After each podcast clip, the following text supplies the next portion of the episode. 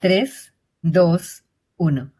Hola, ¿qué tal? Somos sus amigos Victoria Rich y Eduardo Rentería. Los saludamos con gran entusiasmo. Bienvenidos a Abundancia. Y yes, así es amigos, gracias por estar con nosotros en cualquier parte del mundo que se encuentren y en cualquier hora, ya sea la mañana, la tarde, la noche. Les damos un abrazo y gracias por acompañarnos. Muchas personas, Eduardo, creen que decir no es difícil, así que no lo hacen y luego terminan sintiéndose abrumados, estresados y resentidos porque están diciendo que sí a cosas que no quieren hacer para evitar sentirse culpables o egoístas. Eduardo, ¿alguna vez has dicho sí cuando de verdad querías decir no? Sí, fíjate que sí, por eso me reí, porque dije, ¿cuántas veces no nos ha pasado? Yo creo que a todo el mundo, eh, claro, yo lo he vivido, yo creo que tú también y toda la gente que nos escucha. Eh, ¿Por qué no sucede, Victoria? ¿Por qué decimos sí cuando queremos decir no? Sí, y mira, también decir no puede ser especialmente desafiante cuando se trata de una persona cercana o que nos importa mucho, ya que no queremos defraudar a quienes nos rodean. Si eres una de esas personas a las que les cuesta decir que no, a cosas que sabes que realmente debes rechazar. Este episodio es para ti porque Julio Rosales va a compartir con nosotros lo que decir no significa realmente y cómo hacerlo sin sentirte incómodo, culpable o descortés. Eduardo. Y precisamente, Victoria, qué bueno, para ver si se nos quita esa costumbre. Por cierto, fíjate, eh, Julio, que nos eh, acompaña desde España, él es coach certificado y ya tiene más de 10 años de experiencia acompañando precisamente lo que decíamos, Victoria, a la gente que anda en busca de la plenitud. Se define como un incansable perseguidor de la felicidad y la autorrealización y también se define como un promotor de la motivación. Julio, refiere que el coaching le sirvió para desarrollarse como emprendedor y al llegar la terrible eh, crisis del 2008 que a todos nos afectó, Victoria, pues descubrió que tenía que redirigir su vida laboral. Así que desde, desde el 2010 el coaching se convirtió en su verdadera profesión. Y así que bueno, pues con una extensa trayectoria profesional será una plática muy interesante con él. Pues recibámoslo con mucho beneplácito, Victoria. Claro que sí, Eduardo. Julio, bienvenido a nuestro podcast. Gracias por aceptar nuestra invitación. Muchas gracias a vosotros. Me hace mucha, mucha ilusión hacer esta colaboración de lado a lado del charco. Muchas gracias. Julio, ¿por qué la mayoría de nosotros nos sentimos incómodos o culpables diciendo no? Bueno, hay, varios motivos eh, en mi, a mi entender y en mi experiencia. Algunos son culturales, sociales y otros son más personales. Yo mm, diría, todos queremos ser buenas personas y creo que eh, nos han enseñado nuestros valores como sociedad, pues que, ser buenas personas es estar siempre disponible, sobre todo mujeres. Estos lo han enseñado más a las mujeres, Victoria. Em, otro motivo puede, puede ser porque tenemos miedo a perder el afecto. Yo cuando pregunto a mis clientes eh, qué, les impide decir que no, al final acaban, primero, emocionándose mucho, porque esto que me dicen casi siempre me lo dicen en lágrimas y es tengo miedo a perder el afecto de tal o, cual persona. Yo creo que otras muchas veces obedece a una falta de autoestima. ¿Qué quiero decir? Que en la medida en la que yo no me valoro mucho, entiendo que solo me valoran los demás si soy útil, si soy entregado. Entonces creo que puede ser un síntoma eh, de falta de autoestima. Y, luego, en otras ocasiones, puede ser porque eh, muchas veces para huir de nuestros propios problemas, para no enfrentarnos a, nuestras propias situaciones difíciles, preferimos pasar el tiempo volcándonos en los demás porque, claro, hacer algo por los demás siempre te devuelve algo muy positivo, que es como la medallita de, como decía antes, de ser buena persona o de ser útil, es mm. aceptado, es muy bonito, pero es una manera a veces de esquivar enfrentarnos a nuestros propios problemas. No sé, se me ocurre esto y, pueden ser diferentes motivos, pero creo que es muy cultural, creo que es muy cultural. Entonces, Julio, también podríamos decir que podría ser nuestra percepción la raíz del problema. Mm, no estoy tan seguro de si es nuestra propia percepción. ¿eh? Creo que, como, como insisto, se nos enseña tanto eh, desde pequeños a, no poner límites. Creo que es muy global, en realidad. Creo que es muy global. En cuanto a la percepción, sí, de, me van a rechazar o no me van a incluir o, tener este miedo. Tengo una anécdota.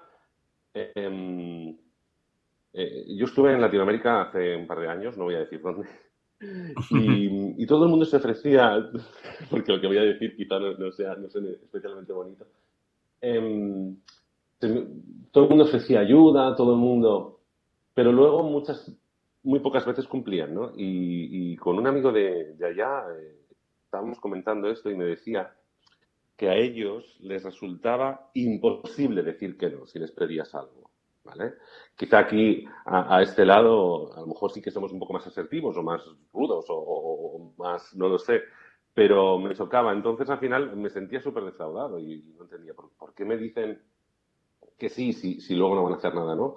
Eh, cuando les he pedido algo. Por eso digo que, creo que es muy cultural, porque este amigo, no, sé si estás de acuerdo conmigo, y, eh, creo que, cuesta mucho. Eh, se nos ha enseñado, se nos ha enseñado a, que eso es lo correcto. Yo creo que hay muchas enseñanzas que tienen que ver con la humildad, que tienen que ver con la modestia, que creo que nos han enseñado una mala versión, una mala versión. Es decir, puedes decir que no y eso no significa que dejes de querer o no significa que seas una mala persona. Lógicamente. Julio, mucho cuidado al, a veces se te va tu voz un poquito, entonces, claro que nuestro sistema después ah, balancea, pero si está muy baja, entonces no vas a, no, queda muy bien. Mm. Vale, ¿hablo más alto entonces? Simplemente que eh, creo que cuando nos expresamos a veces hacemos con las manos, vale, un poco, entonces nomás estar atento a eso. ¿Y cuáles son los beneficios? ¿Y cuáles son los beneficios de decir que no? Bueno, el, el más obvio es que tienes más tiempo para ti, para, tus asuntos, eh, para más energía para ti mismo, ¿no? Eh, pero insisto en lo de la autoestima. Creo que el gran beneficio es que decir que no, así como otras, otros signos que, tienen que ver con la asertividad, porque decir que no es una parte importantísima de la asertividad, que tiene también que ver con marcar límites y, otras, y otras cosas, que luego mencionaré si queréis. Eh, es un ejercicio de autoestima. ¿Qué quiero decir? Yo a mis clientes les digo que una manera de conquistar la autoestima, quizá no podemos esperar a llegar a sentirla, pero sí podemos actuar como si la tuviéramos. El famoso eh, fake it, ¿no? Eh, till you get it. Em, cada vez que decimos eh, que no, antes Eduardo decías, ¿cuántas veces lo hemos hecho, no? Y en contra de lo que de verdad pensábamos. Al final, podemos sentir eh, remordimientos, pero también sentimos un orgullo porque nos hemos protegido, nos hemos defendido, hemos, hemos pensado en nosotros, ¿no? Y es un gran camino. Yo, es un ejercicio, de hecho, que, que, propongo a mis clientes, buscar una situación, eh, esta semana, ¿a qué situación te vas a enfrentar que sabes que va a suceder y que te gustaría decir que no, ¿no? O sea, creo que acaba siendo un beneficio para la autoestima. Es autocuidado al final decir que no. Eduardo. Julio, entonces, eh, podríamos decir, por todo lo que nos estás diciendo de autoestima, podríamos decir que podría ser hasta parte de tu genética, de tu carácter como persona, de tu, pues sí, de tu personalidad. ¿Podría ser, Julio? Eh, eh, mira, me, me, haces reír porque tengo una hija de dos años que dice que no continuamente. creo, que, tiene que ver con una canción que, anda por YouTube que se ha aprendido de los famosos Monkey Jumping in the Bed, que es, entonces eh, ella está diciendo que no, con la boca y con el dedo continuamente. Bueno, hay, mucha parte de, hay mucha parte de nuestra personalidad que, es genética. Cada vez que se hace un estudio al respecto, el porcentaje sube. La última vez que leí al respecto era como que eh, más del 60% de nuestra personalidad, eh, la genética, eh, era heredada. Y, sí puede ser, pero, pero, pero sigo insistiendo más en que creo que es algo muy, muy, muy cultural y muy arraigado. Y, que además nos, nos hace pequeños, es decir, porque al final puedes sentir remordimientos, pero al mismo tiempo, de alguna manera, sientes que, te has fallado a ti mismo. Y, tenemos esta, esta contradicción entre el, si somos egoístas y no lo somos, y que, nos acaba haciendo daño, nos acaba haciendo daño. Es muy sano decir que no. digamos, sí, sí, sí. Siempre digo además a mis, a mis clientes que si al principio les sale mal, que da igual. Es decir, si, lo dicen de manera grosera, no pasa nada. Ya luego lo modulamos. El caso es empezar a decirlo. De hecho, hay una pregunta que hago, que me gusta mucho hacer. ¿Cómo sería hoy tu vida si hubieras dicho que no? Ah. Y a todo el mundo ya le viene, le viene la situación aquella que fue terrible decir que sí. ¿Cómo sería hoy tu vida si hubieras dicho que no? No tengo que decir más, no tengo que buscar la situación. sí, sí, sí, le, viene a la mente. Entonces, eh, ¿qué pasa, Julio, cuando alguien dice que sí y eh, se pone ansioso porque lo aleja de las cosas que necesita y quiere hacer por sí mismo y su familia? ¿Qué, qué, qué entonces le aconsejarías a esa persona? Lo que nos estás diciendo, ¿ya empieza a hacerlo?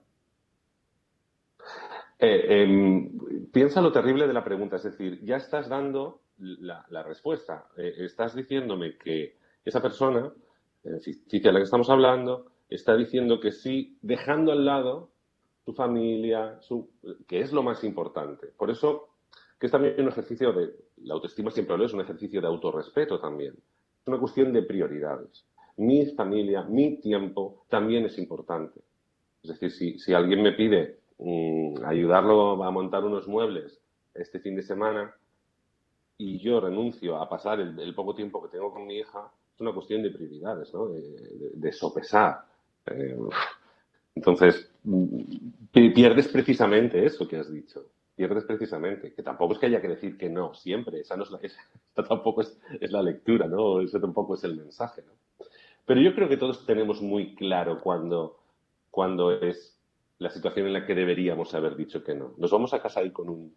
Cuando decimos ese sí, nos vamos a casa sintiéndonos un poco tontos. No sé si, si estáis de acuerdo conmigo.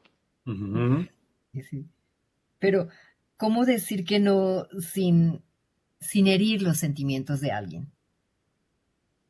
Mira, con educación. Yo no puedo herir tus sentimientos, yo no tengo ese poder. Eres tú la que te sientes herida en todo caso. Entonces, yo no puedo controlar cómo tú quieres recibir mi mensaje. Obviamente, si te lo digo de muy malas maneras y siendo grosero, te estoy ofendiendo estoy facilitando que te ofendas.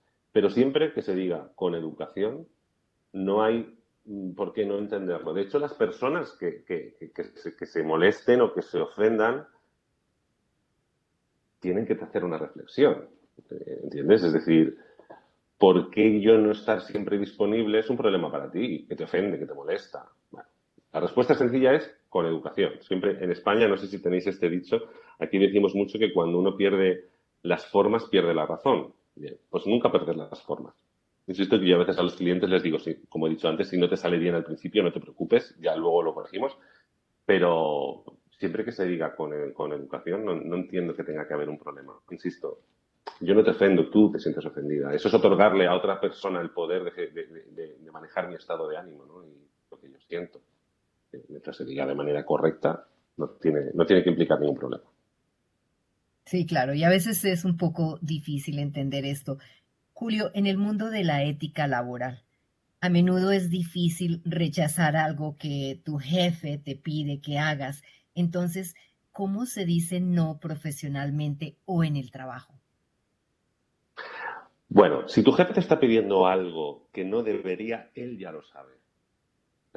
por eso digo que, esto es como un juego. Mira, la asertividad insisto, el decir no forma parte de esta actitud, asertividad tan valorada por, todos los profesionales que nos dedicamos a esto. Em, eh, la asertividad se ejercita y, es como, como los gases, me gusta decir mucho. ¿Te acuerdas cuando estudiamos, acordáis cuando estudiábamos los gases de pequeños y nos decían, los gases tienden a ocupar todo el espacio, ¿vale? Bien, pues si estamos en un, en un ámbito profesional, el espacio que no ocupa tu asertividad la va a ocupar la mía. Porque a veces yo he abusado, voy a decirlo entre comillas, de la confianza de algunas personas que quería mucho por su falta de asertividad y no por maldad, ¿no? Eh, sino porque si estás con una persona muy entregada, muy amable, pues a lo mejor le acabo pidiendo eh, continuamente muchas cosas. No me, no me doy cuenta y, lo acabo haciendo. Pero en el entorno laboral, insisto, primero, si alguien está pidiendo algo que no corresponde, eh, lo sabe. Hay un contrato, un convenio y hay una serie de normas que dicen lo que puedes y no puedes hacer. Entonces, yo insistiría con educación y a lo mejor dando algún tipo de, explicación con, con, amabilidad. Claro está, a lo mejor hay un jefe al que no le interesa tener empleados que sean asertivos. Esto puede suceder, pero, pero claro, también hay que preguntarse, ¿quiero estar aquí? Es una situación complicada, ¿eh? la del entorno laboral es una situación complicada y a lo mejor hay que tener más tacto más cuidado.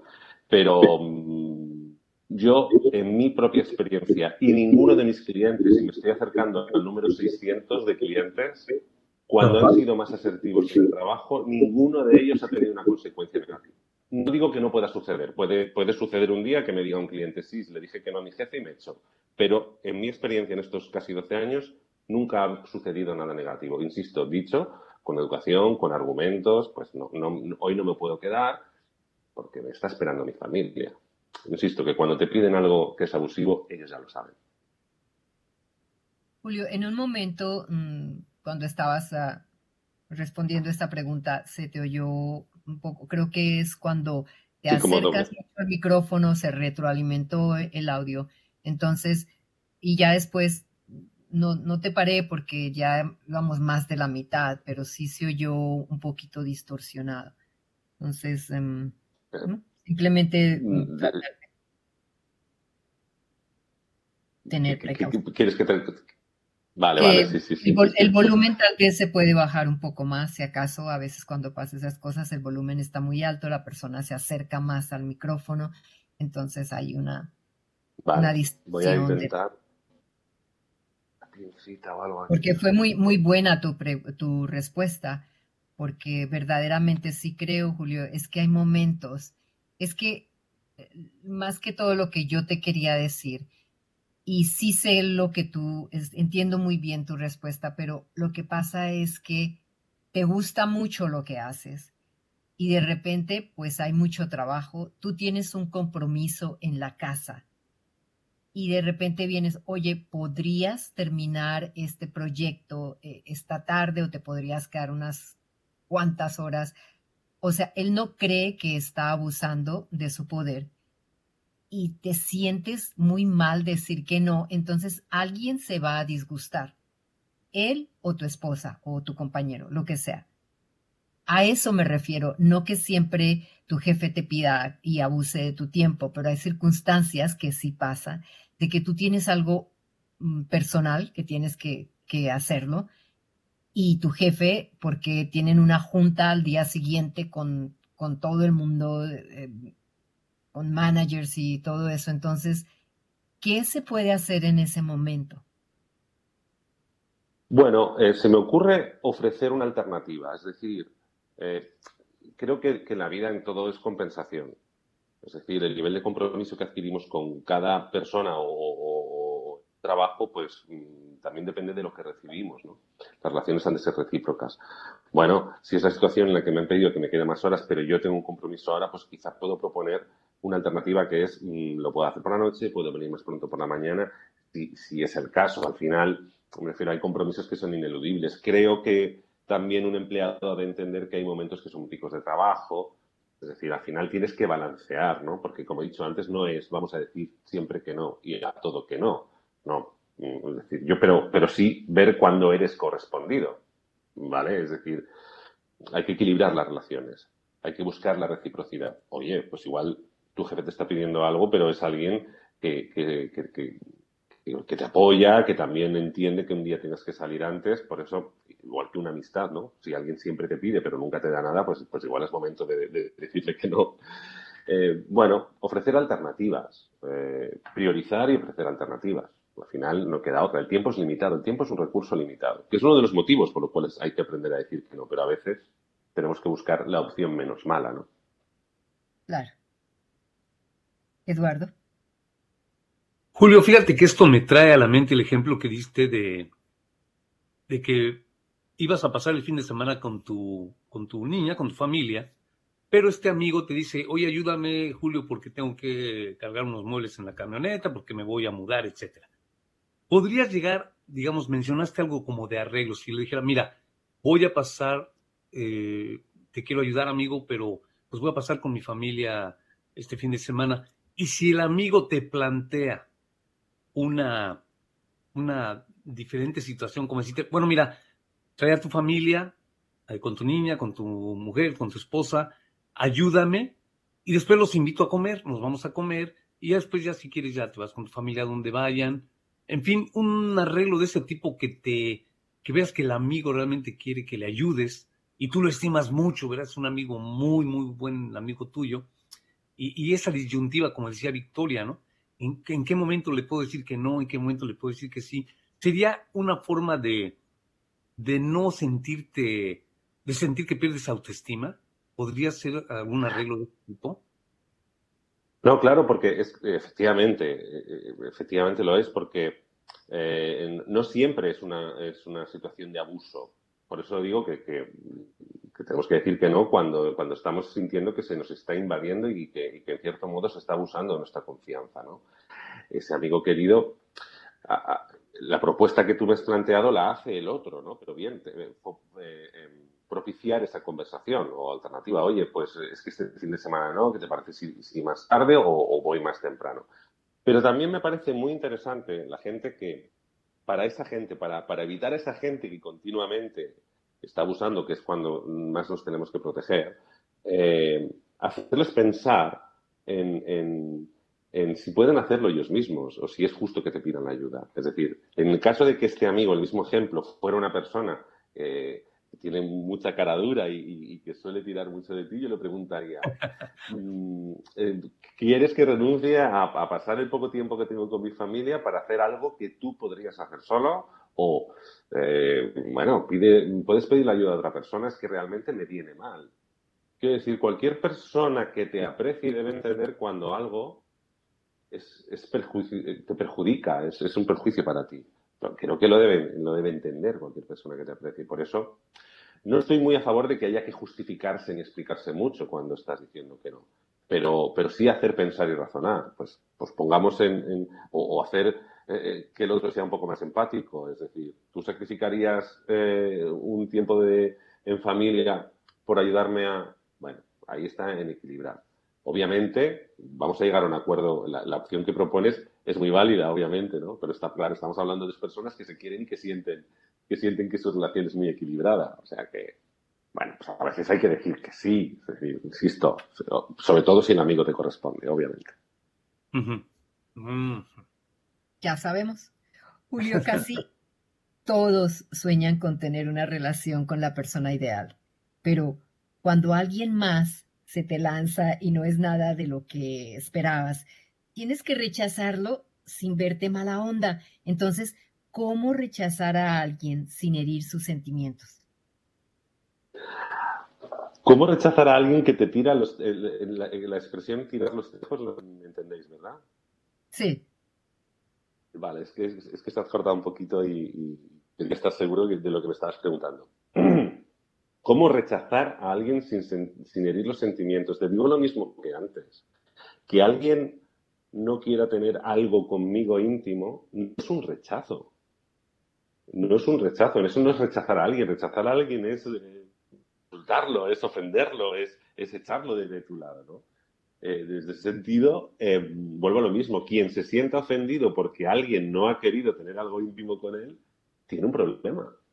Porque si no, la única manera en la que yo no me hubiera sentido nunca rechazado es que todo el mundo estuviera enamorado de mí, dispuesto a tener algo muy personal conmigo, ¿no te parece?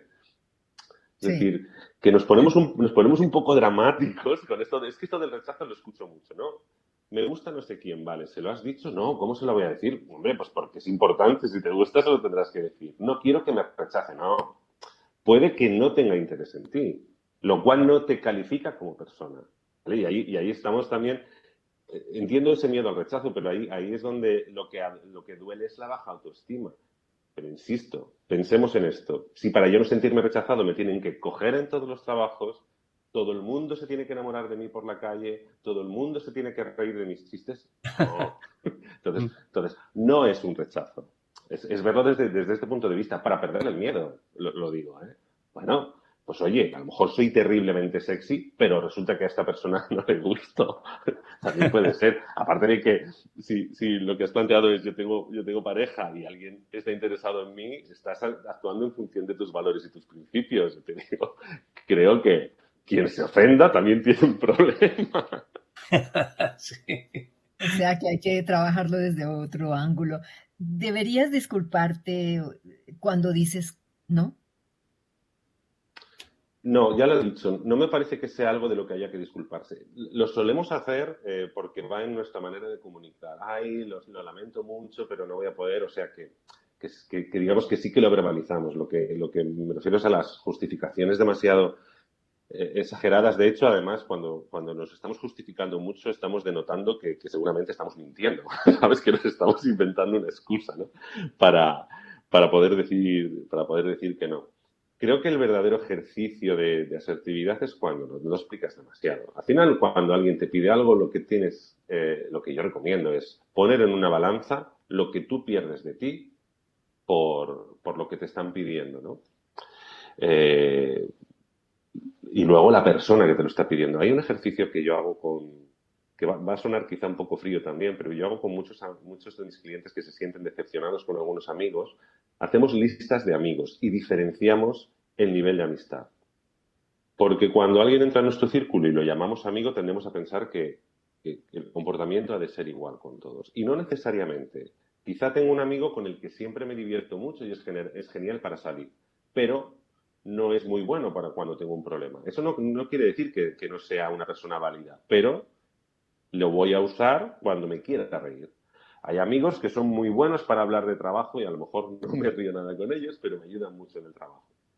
Cuando les hago hacer estas listas es para reflexionar sobre dar, devolverle a cada uno lo que cada uno me da. Y siempre tenemos ese amigo maravilloso que te lo cubre todo y que siempre está para ti. Entonces sí, estate para él, obviamente. Hago este, este, ejercicio para, para, no sentirnos continuamente frustrados y decepcionados, porque a mí me ha pasado. Es decir, yo tendría a ser una persona muy, muy, muy entregada y a veces yo solo en mi casa me enfadaba porque estaba mal y, nadie me llamaba. Luego pensaba, ay, es que ni siquiera se lo he dicho, ¿no? Esta también es otra. Em, pero decidí darle, cuando alguien me pide algo, yo lo primero que pienso es si es una persona que, que se lo ha ganado, que se lo merece que siempre me da. Eso es, eso, es, el baremo. Y entonces no tengo muchos de los conflictos que hemos hablado, he dejado de tenerlos con alguien que nunca está. Por eso, eh, el hacer esta clasificación, insisto, no es para que haya categorías de amigos, sino, mm, digamos, temas con los que puedo tratar a unos amigos. Se trata de equilibrar las relaciones, como he dicho antes. Eduardo. Julio, entonces, por ejemplo, un amigo eh, que siempre, como dices tú, está ahí para mí. Y a lo mejor nunca me ha pedido un favor, pero el día que me lo pide, tengo que decirle siempre sí porque él anteriormente siempre estuvo para mí. No, no me podría sentir mal si le digo que no. No, no hay normas escritas en mármol, es decir, eh, yo te diría, si es un amigo que siempre ha estado para ti, el único motivo por el cual puedes decir que no es porque ese, en ese momento tú tienes algo que es muchísimo más, más importante, realmente, ¿no? Pero, pero, pero claro, es que si no, somos el otro, somos aquel del que, del que nos estamos protegiendo todo el rato en esta conversación. Es que entonces eres ese amigo que no está a la altura, ¿no? bueno, si, si, tengo una relación, si tengo una relación equilibrada, insisto que va con los valores. Hay gente que es verdaderamente egoísta. Porque se tiende a pensar mucho esto, ¿eh? que alguien que dice que no es egoísta. No, no, no. Alguien egoísta es alguien que hace algo a propósito que perjudica a los demás y a él le beneficia y lo está haciendo aún sabiéndolo. El hecho de que yo priorice las cosas en, las que empleo mi tiempo no es necesariamente ser egoísta, ¿no? si tienes, eh, Eduardo, si tienes un amigo que siempre está para ti, por favor, tienes que estar. si ese día, estás, estás en coma, pues no, pero. ok.